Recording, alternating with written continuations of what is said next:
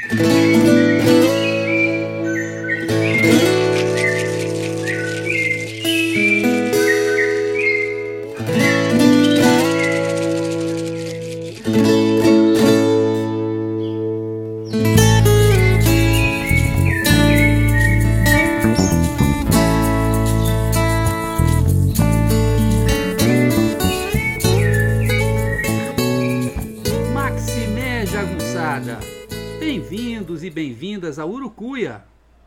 podcast feito para te ajudar a ler Grande Sertão Veredas e outras obras do nosso amado João Guimarães Rosa. Eu sou o Marcos Alvito. Maximé Jagunçada, tudo bem com vocês? Hoje é dia do episódio 24 do Urucuia Podcast. Esse episódio 24 se chama Liso do Suarão, parte 2. Sobre Elégio, uma travessia mágica. Ele é a continuação do Liso Suarão, parte 1, no episódio 23. Né? Bom, vamos lá então. A primeira tentativa de travessia do Liso Suarão, que nós vimos no programa anterior, foi dolorosa e trágica, levando à perda de homens e animais, bem como a um repaixamento à animalidade, que desemboca em um episódio de canibalismo. Trata-se de um episódio típico da margem esquerda do São Francisco, que, como observou, na qual, como observou Antônio Cândido, ocorrem fatos estranhos e desencontrados, e se situam perdidos no mistério os elementos mais estranhos do livro, como as veredas mortas e o liso suarão. Veredas mortas, onde o Reobaldo faz o seu pacto ou tenta fazer o pacto com o diabo. A expedição fracassada de Medeiro Vaz e seus homens transcorre em um clima macabro e soturno, como nós lembramos do episódio anterior.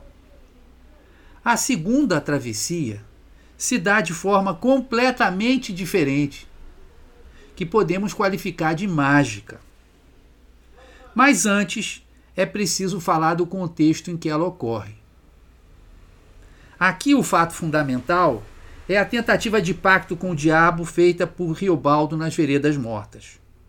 O diabo não comparece, fisicamente falando, mas é inegável que Riobaldo sai transformado, embriagado de si mesmo, dotado de uma autoconfiança agressiva e desrespeitosa.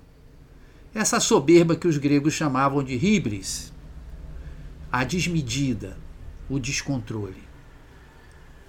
Há episódios que sugerem que ele desfruta de um novo estado, como por exemplo, quando ele desperta a inquietação dos cavalos do bando, que diante dele relincham e levantam as patas dianteiras, né? mas são logo acalmados por ele com uma menção direta ao demo. Ele grita Barzabu, que seria Beuzebu. Em seguida, pouco depois, ele toma a chefia de Zé Bebelo. É um lance que envolve a morte de dois homens dispostos a contestá-lo. Mas só queriam contestá-lo por conta da maneira pela qual um deles havia sido humilhado por Riobaldo. O novo chefe é batizado ironicamente por Zé Bebelo, que acabou de perder o poder, como Urutu Branco, uma cobra extremamente venenosa. Tomado pela ribres, soberba, desmedida, Riobaldo aceita com orgulho o nome, não percebe a ironia, e começa a agir de acordo. Sua primeira medida é subir sozinho um Itambé, num penhasco, numa pedra, para lá de cima contemplar com desprezo aqueles que agora eram seus comandados, seus homens. Ele diz: Eles nem careciam de ter nomes. Por um querer meu, para viver e morrer era que valiam. Sente-se todo poderoso, ele diz: Tinham me dado em mão o brinquedo do mundo, como se ele pudesse tudo. Ele age de forma tirânica, desconhecendo as tradições da jagunçagem. Como o próprio Reobaldo sabia, qualquer jagunço poderia abandonar o bando, desde que levasse somente as suas armas, quer dizer, não podia levar as armas que tinha recebido do chefe. É assim que, em meio à guerra, Lacral abandona o bando do Hermógenes para se juntar aos Ebebelos, aos inimigos. Ninguém era literalmente forçado a ser jagunço, embora a pobreza e as condições de vida levassem muitos a abraçar essa carreira, digamos assim. Mas a vontade de poder de Reobaldo não conhecia limite. E ele manda aos seus cabras a rodar por aí me trazerem os homens, todos que fossem e houvesse. É assim que são arrastados à força dois grupos de infelizes: os catrumanos do Pubo e os homens do Sucruiú, que haviam escapado à epidemia de bexiga preta, a varíola. De nada adianta os catrumanos argumentarem que seus braços fariam falta no sustento e na proteção de suas famílias. Riobaldo, de forma de demagógica e descaradamente mentirosa, lhes promete o leite e o mel. Ou melhor, ele diz bombástico. Vamos sair pelo mundo, tomando dinheiro dos que têm, e objetos e as vantagens de toda a valia. E só vamos sossegar quando cada um já estiver farto e já tiver recebido umas duas ou três mulheres, moças sacudidas para o renovame de sua cama ou rede. Notem que nessa promessa está embutida a prática não só do estupro, mas da transformação de mulheres em escravas sexuais permanentes. Mas a questão do recrutamento dos homens do bando não é a única convenção que ele desrespeita. Ignora totalmente o saber dos chefes. Não divide o bando em drongos, em pelotões, o que era uma medida estratégica de segurança não pede nem aceita conselhos dos jagunços mais experientes do bando e não se preocupa em manter reservas de mantimentos e água. É uma chefia desvairada. Além disso, deixando em segundo plano a função precípua que levar à formação daquele bando, o leva na direção do rio Urucuia, sem se importar nem querer se informar acerca da localização dos Judas, isto é, de Hermógenes e Ricardão. O bando existia para vingar Joca Ramiro, e vingar Joca Ramiro significava ir atrás de Hermógenes e Ricardão. Mas Riobaldo não se importa com isso e pega o bando leva o bando por Urucuia. Não farei menção a todos os episódios, mas é bom recordar o da Fazenda Barbaranha, que depois eu vou fazer um episódio especial sobre ele. Muito resumidamente, Podemos dizer que o encontro com o equilibrado e bem-sucedido fazendeiro seu Ornelas mostrará ao Urutu Branco a sua verdadeira dimensão. Era um chefinho desconhecido e que nada havia realizado. É nesse contexto que Riobaldo resolve, de forma absolutamente inesperada, lançar a si e ao seu bando na perigosa travessia do Liso do Sussuarão, decidido a triunfar ali onde Medeiro Vaz, o rei dos Gerais, havia falhado de forma retumbante, diz o Riobaldo. Arte que eu achei o meu projeto, aquilo que ia elevar o nome dele. Anos depois, o velho fazendeiro, que está contando a história ao doutor, admite a origem desequilibrada daquilo. Do prazer mesmo sai a estonteação, como que um perde o bom tino. Né? Um perde as estribeiras. E reforça: Agora eu velho vejo, quando cogito, quando relembro, conheço que naquele tempo eu girava leve demais e assoprado. Para usar termos rosianos, estava azuretado. Afinal, quem o inspirou a fazê-lo, a pensar nessa travessia? Por um lado, afirma que foi Deus. Deus deixou, Deus é urgente, sem pressa. O sertão é dele. Mas, ao mesmo tempo, suspeita que também pode ter sido o Cujo, o demo, que age de forma silenciosa. Do demo? Se é como o corujão, que se voa de silêncio em silêncio, pegando o rato mestre, o qual carrega em mão curva. Se o demo é como um corujão, que carrega rato mestre, pergunto eu, por que não haveria de carregar o murutu branca? Riobaldo diz que naquele momento não pensava nisso, só ia ficando garboso, inchado de orgulho. Antes de chegar no liso, despista seus homens, fazendo uma rota diferente da seguida por Medeiro Vaz. Pois fora este mesmo bando que tentara a travessia antes, os homens tinham né, padecido naquela primeira travessia. A pouco mais de 30 quilômetros de distância, já dava para ver o desmenso, o raso enorme por detrás dos morros. À esquerda do caminho deles, buracões precipícios, nada convidativos, locais onde onças vão parir e amamentar filhos, e onde graçava a maleita, cuja febre podia matar em uma semana. Até aqui o script parece com o da primeira expedição. Riobaldo dialoga asperamente com Diadorim, surdo ao amor e embriagado pelo poder e pelo desejo de glória. Ele diz: Eu era um homem, em sim, fantasia forra, tendo em nada aqueles perigos, capaz do caso, para vencer vitória, aonde nenhum outro antes de mim tivesse. Respinguei dessas faíscas constantes. Eu não, o cujo do orgulho de mim do impossível, Lembrando que o cujo também pode ser o cujo, o demo. Chega a noite. Deixa eu beber uma aguinha.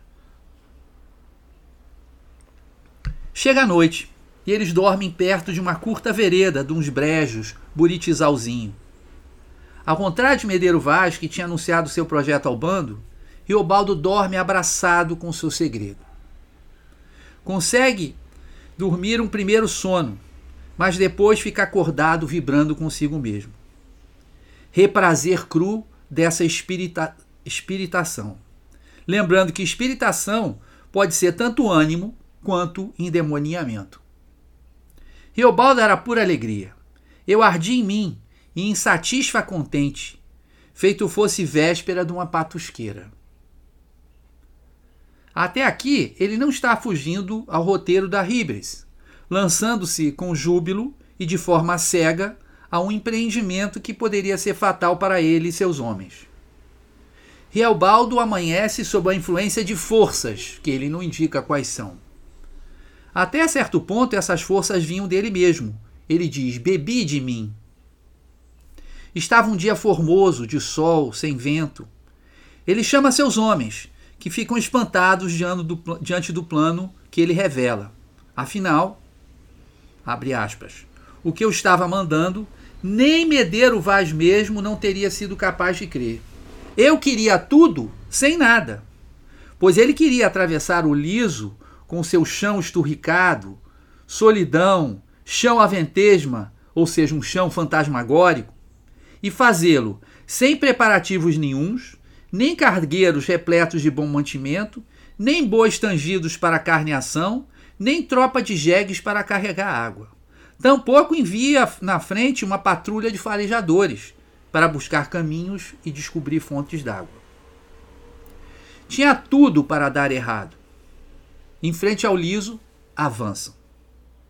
Riobaldo sentia que estava sendo protegido. Alguém a alto me levou. E ele não tinha incerteza em mente.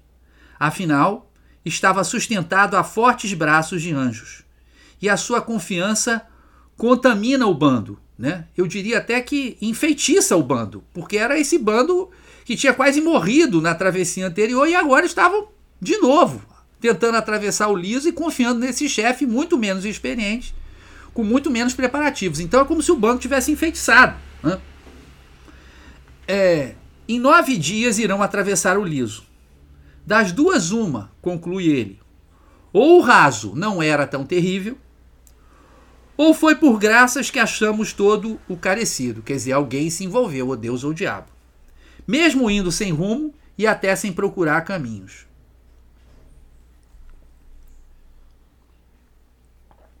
De início estava sol, mas logo, com a sorte nos mandada, o céu enuviou, o que deu pronto mormaço e socorro. Logo acham o primeiro ser vivo, miúdos carrapatos mas que era a prova de que haveria outros seres por ali. E eles não tardam a aparecer, porque o carrapato tinha que chupar o sangue de alguém, né? Reses bravas, viados até gordos, dois deles caçados pelo bando e muito mais. Ouvem zoom de abelha, cuja presença indica a existência de flores, encontram aranhas, formigas e várias paragens onde havia plantas. E não foi somente capim áspero, mandacaru, xique-xique ou cacto, mas também aça-peixe, anis, flores e outras espécies vegetais. Sem falar na quixabeira que dava quixabas. Tudo muito diferente do nada, nada vezes e o demo do liso que Medeiro Vaz tentou atravessar. Parece outro liso, é outro liso. Mais importante e significativo, se achava água, em um lugar onde fora córrego morto. Um buraco de poço com água que dava prazer em olhar. E uns embrejados, quer dizer, lugares úmidos, né, pântanos, onde só faltava o buriti. E também árvores de mata, embora não muito altas. Cimaruba, anis, canela do brejo, pau amarante, o pombo e a gameleira, que na música é louvada por sua sombra e por crescer à beira do riachão. Tudo estava dando certo, até demais. Riobaldo começa a desconfiar de que toda aquela facilidade estivesse sendo criada pelo diabo, que depois viria cobrar a conta. O demo, que tanto me ajudasse, que quanto de mim ia tirar cobro. Consegue afastar essa ideia, dizendo a si mesmo que depois daria um jeito. Mas o velho fazendeiro que narra a história comenta amargamente: triste engano. Do que não lembrei ou não conhecesse, que a bula deste é esta. Aos poucos o senhor vai crescendo e se esquecendo. Você se esquece da dívida que tem com o demo e alguma hora ele aparece para cobrar. Talvez o cujo já estivesse cobrando a conta ali mesmo, naquele momento. Pois quando Diadorim chega perto para lhe dizer que tinha um segredo a contar quando a vingança fosse cumprida, claro, o segredo era que debaixo de Diadorim tinha uma mulher chamada Maria Deodorina. Isso dito com o amor no fato das palavras, Riobaldo não consegue compreender. Além de cego, ele está surdo. Em seguida, pelo menos por amor, por poder não. Em seguida, ocorre um episódio sobre o qual também para a sombra do coisa ruim. Do nada, Riobaldo é atacado por Trecisiano, homem do bando, que rosna e xinga o chefe, com os olhos esbraseados. Em seguida, com cara mudada, joga o cavalo na direção de Riobaldo empunhando o punhal. Perdão aí pelo empunhando o punhal. Riobaldo, né? É, Riobaldo com o punhal na mão. Riobaldo não tem dúvida. Ele era o demo, de mim diante. O demo. Fez uma careta, sei que brilhava. Era o demo, próprio pessoa. Por pouco não fere Riobaldo, que degola o homem com sua faca em um único movimento. Embora o ataque tivesse sido do demo, pensa Riobaldo, ninguém não vê o demônio morto. O defunto que estava ali era mesmo Trecisiano. O corpo é largado para o ar do raso. E menos de 20 quilômetros depois, que são três léguas, a gente saía do liso, como que a ponto. Dávamos com uma várzeazinha e um esporão de serra. Chapadas, digo. Apiei, essa frase é importante, apiei na terra cristã. Esta última frase, que encerra a segunda expedição ao Liso, novamente aponta para a questão fundamental. A quem atribuir a tranquila travessia? A Deus ou ao diabo? Ambos servem de explicação a Riobaldo. Ele fala em Deus e em anjos, por um lado, mas por outro também menciona fortemente o demo, para não falar em forças abstratas. A primeira expedição tinha um chefe mitológico, um homem de outra idade, de outra raça, verdadeiro exemplar humano da Idade de Ouro. Medeiro Vaz era justo, equilibrado e experiente.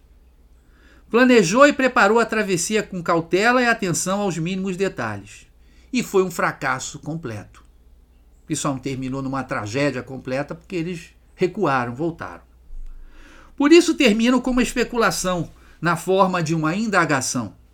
Será que o sucesso de Riobaldo não corresponde a uma adequação do liso, a que verdadeiro espaço mágico, a alguém que estava endemoniado ou ao menos tomado pela ribres? Aqui, o liso parece um daqueles planetas de ficção científica, solares. Creio que vocês devem ter visto esse filme do Tarkovsky que se modificam de acordo com o nosso pensamento. E a autoconfiança excessiva, a vontade de poder absoluto de Riobaldo teria dobrado o liso a seu favor. Seja lá como for, o que esses dois episódios acerca do liso demonstram é o fato de que, como afirma Antônio Cândido, o Grande Sertão Veredas é uma obra de realismo mágico. O próprio Reobaldo confirma isso quando pergunta acerca da sua travessia do liso.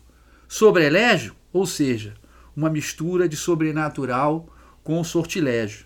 Então, o próximo episódio, o episódio 25, vai ser exatamente sobre essa questão do Grande Sertão Veredas como uma obra de realismo mágico, seguindo a pista dada pelo grande, inesquecível, incomparável e insubstituível Antônio Cândido. E agora vocês vão ficar com a nossa belíssima trilha sonora, Acordais, do meu amigo Delfim, também chamado de Alex Rocha, e Joyce Carvalhais. Acordais também é um CD, tem esse mesmo nome, está no Spotify gratuitamente, é só entrar e ouvir as lindas melodias e as letras muito inspiradas desses dois. Tá bom? Então com vocês, Acordais. Um beijo, um beijo jagunçada, Maximé! Tchau!